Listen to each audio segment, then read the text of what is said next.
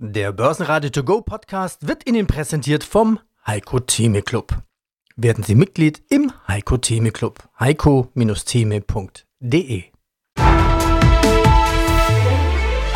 Börsenradio Network AG Marktbericht Aus dem Studio des Börsenradio melden sich Andreas Groß und der Kollege Peter Heinrich für den Marktbericht am Montag.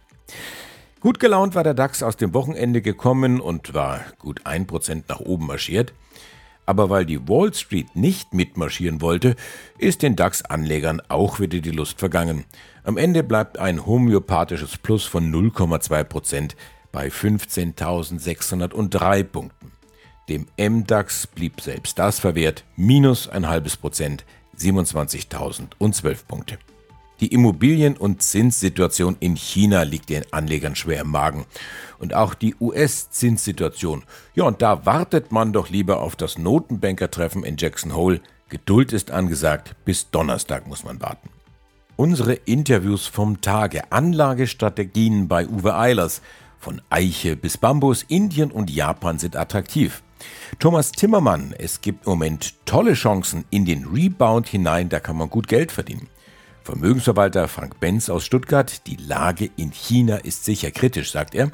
Vermögensverwalter Burkhard Wagner, Burggraben als Antwort auf die Crash-Rufe der ängstlichen Kollegen und Wikifolio-Trader Stefan Bayer über seine mächtige Excel-Tabelle. Ich glaube an eine große Korrektur. Auszüge aus diesen Interviews in diesem Marktbericht. Die kompletten Interviews hören Sie auf börsenradio.de oder in der Börsenradio-App. Mein Name ist Burkhard Wagner, ich bin Vorstand der Partners Vermögensmanagement AG in München. Dann verlassen wir jetzt gedanklich diesen Spezialbereich der Immobilien, Immobilienaktien und Immobilienmärkte. Schauen uns den Markt mal insgesamt an. Aktienmarkt pendelt so zwischen, ja, ich will mal sagen, auf der einen Seite wollen wir neue Rekordhochs sehen, sehen die auch hin und wieder und dann hast zweimal geblinzelt oder kommst aus dem Urlaub zurück und auf einmal liegen die Kurse wieder in Anführungszeichen am Boden und wir machen uns ganz große Gedanken, dass alles in sich zusammenfallen könnte. Wo befinden wir uns momentan und wo geht die Reise hin? Haben Sie Ihre Kristallkugel geputzt? Ja, die putzen wir jeden Tag, Herr Groß.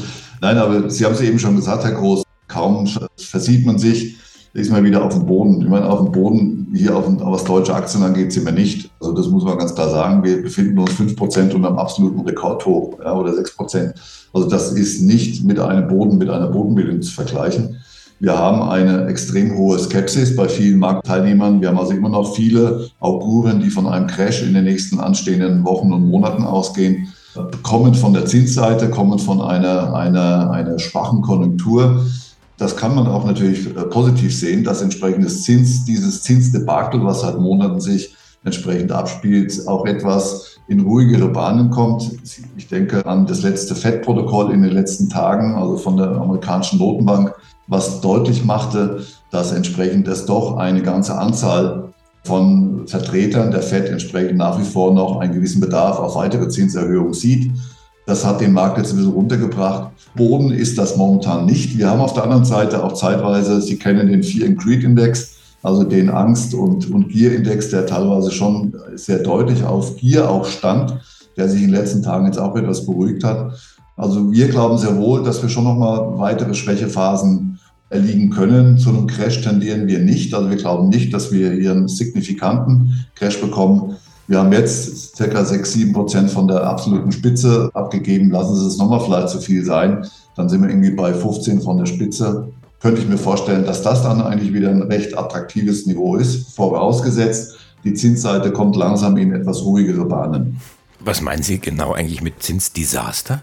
Ja, wenn ein Zins von Null kommt, mittlerweile gerade in den USA, da waren wir zwar nicht bei Null, aber knapp drüber, jetzt für kurzlaufende Staatsanleihen wieder 5, 5,5, teilweise Unternehmensanleihen bis 6 Prozent bieten, dann ist es schon eine signifikante Veränderung gegenüber dem Stand Anfang letzten Jahres oder Ende vorletzten Jahres. Und wir befinden uns zwar nach wie vor noch, und da gebe ich Ihnen recht, historisch auf keinem eklatant hohen Zinsniveau. Also wir haben ja immer noch eigentlich wieder eine gewisse Normalisierung der Anlageseite und wir verwalten ja auch die Vermögen von, von, von vielen Privatanlegern und da tun wir das auch, dass wir entsprechend hier auch mittlerweile wieder attraktive Zinsen und Renditen für die Kunden versuchen zu erreichen. Nicht nur durch Aktien und Dividenden, sondern entsprechend durch einen optimalen Mix, den vermeintlich optimalen Mix je nachdem welche Anlagestrategie, entsprechend auch mit hinzufügen von ausgesuchten Unternehmensanleihen. Und das ist natürlich schon wieder gegenüber dem Stand in 21, ich sage nur Stichwort Verwahrentgelt und Co., natürlich wieder zu einer gewissen Normalisierung stattfindet. Das ist sogar zu befürworten. Auf der anderen Seite werden damit Aktien nicht mehr so alternativlos gesehen, wie es halt zeitweise halt war. Continental war mal ein reiner Reifenhersteller mauserte sich dann zum Allround-Automobilzulieferer, was nicht immer die ideale Wahl gewesen zu sein scheint. Angeblich will man jetzt zurück zu den Wurzeln. Diese geplante Bereinigung durch Verkäufe setzt 6% Kursfantasie frei auf knapp 70 Euro. Mein Name ist Thomas Zimmermann, ich bin CEO bei Tim Invest und dort zuständig für den Tim Invest Europa Plus Fonds. Und aus dem Börsenradiostudio meldet sich Peter Heinrich. Ich hatte gerade einen Wikifolio-Trader, der auch alter Hase ist, der jetzt auf 73% Liquidität raufgeht. Wie groß ist die Gefahr eines Rutsches an der Börse derzeit, charttechnisch? Da gibt es ja die 200-Tage-Linie, die 100-Tage-Linie, die 50-Tage-Linie. Wie sieht es denn aus? Eigentlich ist die Gefahr noch nicht so groß, weil wir sind in dieser übergeordneten Seitwärtsbewegung schon seit einem halben Jahr fast. Und solange wir die 200-Tage-Linie nicht unterschritten haben, nachhaltig, werden wir wahrscheinlich weiter auf diesem Niveau rumdümpeln. Zwischen den 100 Tagen, 200-Tage-Linien, also konkret beim DAX, die 200-Tage-Linie ist bei 15.380 gerade. Der DAX selber ist bei 15.677. Er hat sich am Freitag so ein bisschen daran getastet, ist heute ganz brav wieder ein bisschen hochgegangen. 100-Tage-Linie ist knapp unter den 16.000. Und da dümpeln wir im Moment rum. Wenn wir die 200-Tage-Linie nach unten verletzen und Richtung 15.000 gehen oder 14.600, dann verschlechtert sich natürlich die technische Seite und dann könnten wir in einen neuen Abwärtstrend gehen. So sieht im Moment die Situation aus. Ich finde gar nicht mal so dramatisch. Okay, weil heute Morgen gab es eine Überschrift, eine großen Online-Zeitschrift mit Überschrift das DAX-Schicksal steht auf Messers Schneide. Nein, oder? Es ist einfach ein Sommerloch tief nach dem Motto August und September, Augen zu und durch, das sind eh die schlechten Monate. Ja, ich glaube, die Medien und auch die Marktteilnehmer sind frustriert, dass eigentlich nicht viel passiert oder nicht genug passiert. Und deswegen macht man halt solche Headlines, damit man Klickraten bekommt. Jeder, der sich einen Chart anguckt, wird sehen, dass es relativ langweilig ist. Wobei, was jetzt die Chancen angeht, gerade für Trader, die Übersicht für den DAX minus 4,7 Prozent in diesem Monat. Wir schreiben den 21. August. 21 Tage minus 4,7 Prozent. Das ist eigentlich ganz schön. Also wenn wir in der Seitwärtsbewegung bleiben und irgendwie so 200-Tage-Linie ist unten und 16.500 ist oben, dann haben wir jetzt natürlich schön Potenzial nach oben, auch mal wieder 2, 3, 4 Prozent hochgehen. Und ich finde, so sollte man es sehen. Also es gibt im Moment tolle Chancen. Wenn es nicht zum großen Absturz kommt, dann gibt es auch immer wieder einen Rebound hoch und in diesen Rebounds kann man eigentlich gut Geld verdienen. Die Volkswagen Familienkutsche Passat als Elektroauto heißt ID7 und soll 700 Kilometer weit fahren können. Also einmal die Kinder zum Sport, zum Musikunterricht und zur Klassenkameradin und dann wieder abgeholt. Dieses Fahrzeug wird ab heute in Emden in Serie gebaut. Volkswagen-Aktien reagieren aber kaum auf die Meldung. Na, schon die Steuererklärung gemacht? Wir vom Handelsblatt haben in einem Steuerspezial analysiert, worauf das Finanzamt bei der Steuer 2023 genauer guckt. In unserem PDF-Ratgeber finden Sie die wichtigsten 16 Neuerungen, Einstiegstipps für Elster und vier Wege, wie Sie das Maximum herausholen. Sichern Sie sich also jetzt das digitale Handelsblatt vier Wochen für nur 1 Euro unter handelsblatt.com slash mehrwissen ist Frank Benz, Vorstand der Benz AG, Partner für Vermögen. Unser Markt, trotz dieser ganzen Probleme, ja, eiert sich vielleicht so ein bisschen durch den Sommer. Auf der einen Seite locken die Rekordhochs und auf der anderen Seite Crashgefahr, sicherlich ausgelöst durch diese Themen, die wir angesprochen haben, China, Immobilien, Inflation, Zinssituation. Aber trotzdem scheint der Markt relativ robust zu sein. Ja, ich denke, die Zahlen, die wir momentan bekommen oder bisher bekommen haben von den Unternehmen, die sind noch vorsichtig gesagt für die meisten Analysten und für die meisten, die die Thematik bearbeiten, und verfolgen, sind die noch positiv. Das heißt, wir hören zwar über größere Themen, dass die Politik nicht in der Lage ist, Immobilien im gewissen Volumen fertigzustellen, zu organisieren, dass sich keine Erleichterungen, was Bürokratie angeht, was keine, dass wenig Dynamik besteht, wenn es um politische Entscheidungen oder ähnliches geht. Aber ich denke auf der anderen Seite, es ist alles nur ein bisschen zeitversetzt. Wir müssen uns darauf einstellen und da gibt es die ersten Ökonomen, die in den letzten Wochen auch meiner Meinung nach ganz ordentlich Klartext geredet haben, dass sie gesagt haben, die Politik sollte einfach dem Bürger mal klar sagen, was auf ihn zukommt. Und wir alle müssen vermutlich, jeder auf seine Art und Weise, mit weniger Wachstum und mit weniger, vorsichtig ausgedrückt, Konsummöglichkeit rechnen und leben. Und wir haben ein paar Branchen, ich denke speziell an die Baubranche, da gibt es Signale. Wir haben jetzt die Tage den Konjunkturausblick vom HRI-Index bekommen. Der signalisiert weiterhin keine wirtschaftliche Trendwende. Der signalisiert weiterhin, dass wir eine schwache Konjunktur bekommen werden und das Ganze natürlich hauptsächlich speziell innerhalb von Europa in Deutschland. Wir sind ja auch noch gewisse Rankings auf den drittletzten Platz von 21 sind wir wohl Platz 19 gerutscht, was gewisse Kriterien angeht, wie Investitionsfreudigkeit, eben Dynamik, der Bürokratie oder Beschleunigung und Abbau der Bürokratie. Und ich denke, das sind Dinge, die brauchen gewisse Zeit, bis wir am Ende des Tages die tatsächlichen Fakten auf dem Tisch haben. Es wird momentan durch immer aneinandergereihte Konjunkturprogramme oder Themen dem Bürger dem Investor auch im Ausland klargemacht, wir haben da eine Möglichkeit. Ich denke, irgendwann werden wir an den Punkt kommen, da gibt es das einfach nicht mehr. Das heißt, wenn ich innerhalb von Europa mit Deutschland zu tun habe, muss ich mich auf Probleme einstellen, sei es von der Zinsseite, sei es von der Investitionsseite oder ähnlichem. Solange ich mich als internationaler Investor sehe, egal wo ich sitze, ob in Deutschland, in Europa, habe ich ja die Möglichkeit, auf dem restlichen Teil des Kontinentes zu investieren. Das heißt, da würde mich diese Problematik für Deutschland nicht direkt treffen, sondern nur dann, wenn ich im Land arbeite oder meinen Markt habe oder als Konsument. Was heißt denn das jetzt für die aktuelle Anlagestrategie? Aus unserer Sicht, glaube ich, ist es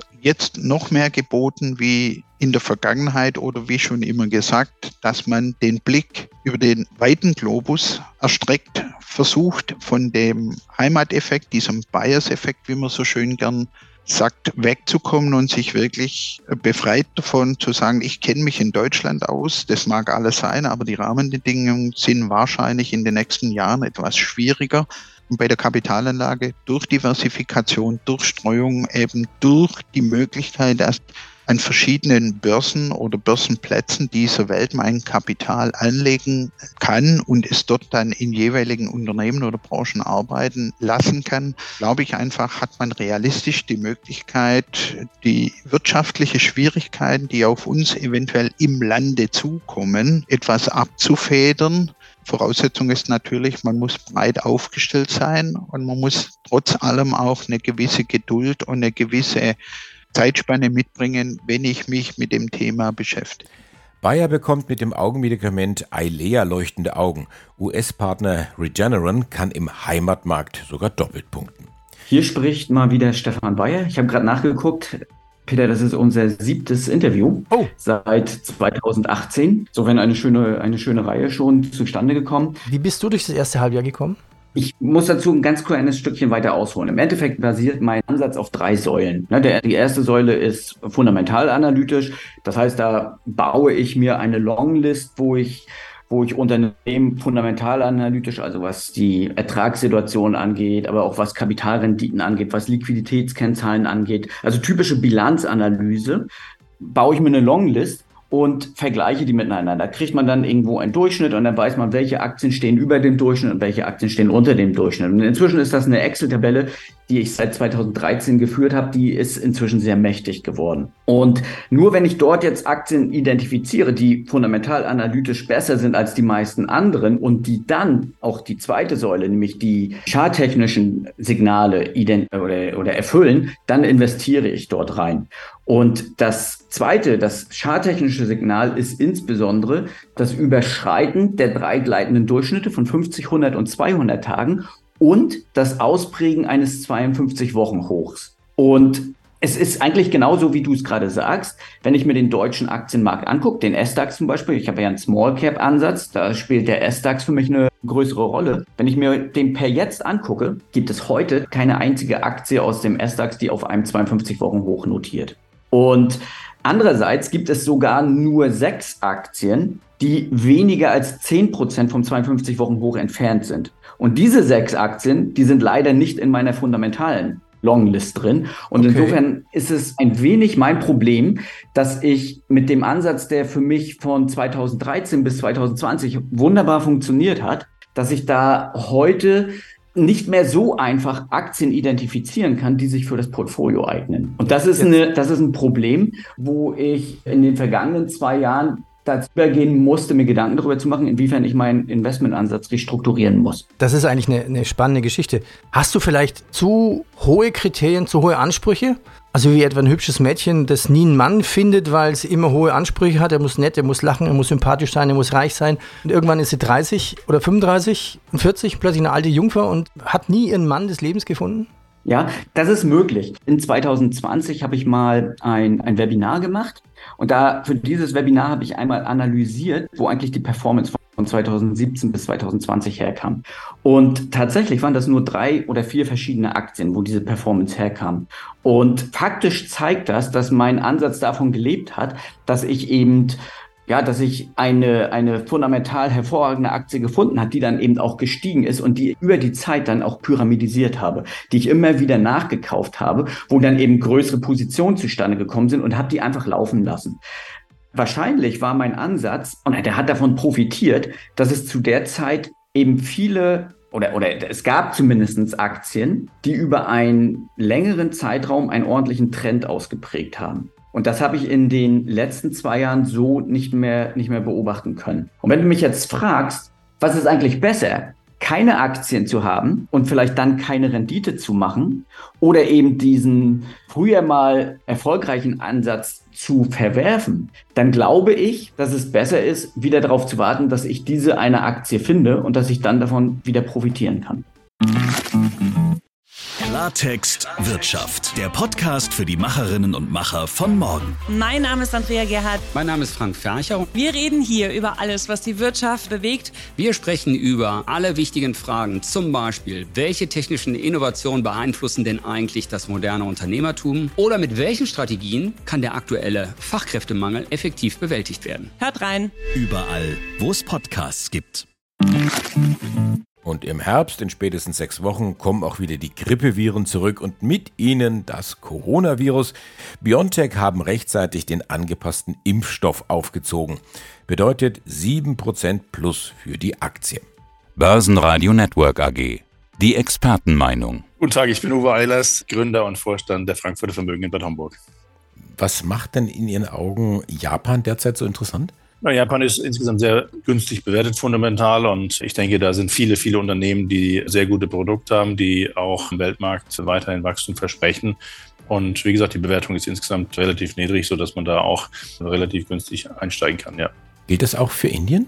Indien ist ein sehr stark wachsender Markt. Ich meine, die Bevölkerungszahl ist schon an China vorbeigegangen. Es ist eine junge Bevölkerung und viele sind auch natürlich bestrebt, Wohlstand zu erreichen. Und ich denke, da ist viel Wachstum möglich, wenngleich das natürlich nicht immer von heute auf morgen kommt, sondern das ist ein sehr langfristig wachsender Markt. Und deswegen setzen wir da auch eher auf den breiten indischen Markt, beispielsweise über eine HDFC-Bank, die sehr gut dort sind, aber auch beispielsweise eine Reliance, die da auch spannend im gesamten Markt vertreten ist. Was für Branchen sind da jetzt äh, nochmal in Indien besonders interessant? Na gut, ich meine, vieles in Indien ist natürlich durch breite Konzerne auch abgedeckt, wie beispielsweise eben die genannten Reliance. Aber der Bankensektor ist natürlich da in Indien auch wichtig. Einfach, der spielt natürlich eine sehr, sehr große Rolle. Und wenn der Markt insgesamt wächst, wird auch der Bankenmarkt weiter wachsen. Und wir haben einfach dort den äh, Marktführer ausgewählt. Wie ist denn jetzt Ihre Antwort oder die ideale Antwort auf diese Gemengelage Zinsangst, Inflationsangst, Rezessionsangst? Na gut, die Rezession in den USA wird schon lange vorhergesagt. Das muss man abwarten. Ich meine, das heißt, man muss einfach schauen, wie kommt die Wirtschaft da durch, durch den höheren Zins. Ich gehe davon aus, dass der Zins nochmal angehoben werden wird. Der kurzfristige und dass der langfristig, wie ich schon sagte, eher auch weiterhin noch steigen sollte, zumal auch die Notenbank, äh, die Fed und aber auch letztendlich dasselbe in der Europäischen Union, die EZB, beide gesagt haben, dass sie ihre Bilanzen verkürzen wollen, was bedeutet, dass natürlich auslaufende Anleihen nicht mehr komplett neu investiert werden. Somit zieht man natürlich dann auch Geld aus dem Markt raus und dann werden gerade die langlaufenden Zinsen dann eher weiter hochgehen und flachere Zinskurve dann bedeuten. Das heißt, von einer inversen in Richtung einer flachen. Am Dienstag bei uns im Sendestudio Heiko Thieme und seine aktuelle Anlagestrategie. Wir dürfen gespannt sein, was der Altmeister für Investmentideen auf Lager hat. Das Börsenradio ist darüber hinaus auf Tour. Die Hamburger Investorentage locken mit vielen Interviews auf Sea-Level, wie man sagt. Ich glaube, damit sind Vorstandsinterviews gemeint. Zumindest bin ich mit vielen Vorständen verabredet. Ich bin Andreas Groß, die Stimme des Börsenradio. Wünschen jetzt einen schönen Abend. Börsenradio Network AG. Marktbericht.